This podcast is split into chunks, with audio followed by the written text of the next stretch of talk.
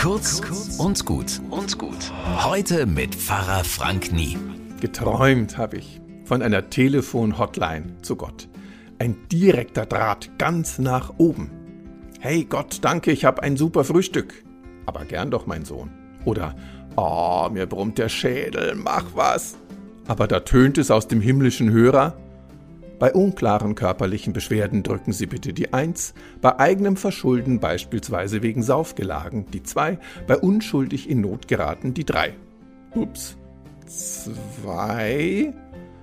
2? Traue ich mich das? 2. Oh, der Chef persönlich. Mm, mm, mm, mm, mm. Mildes Brummen.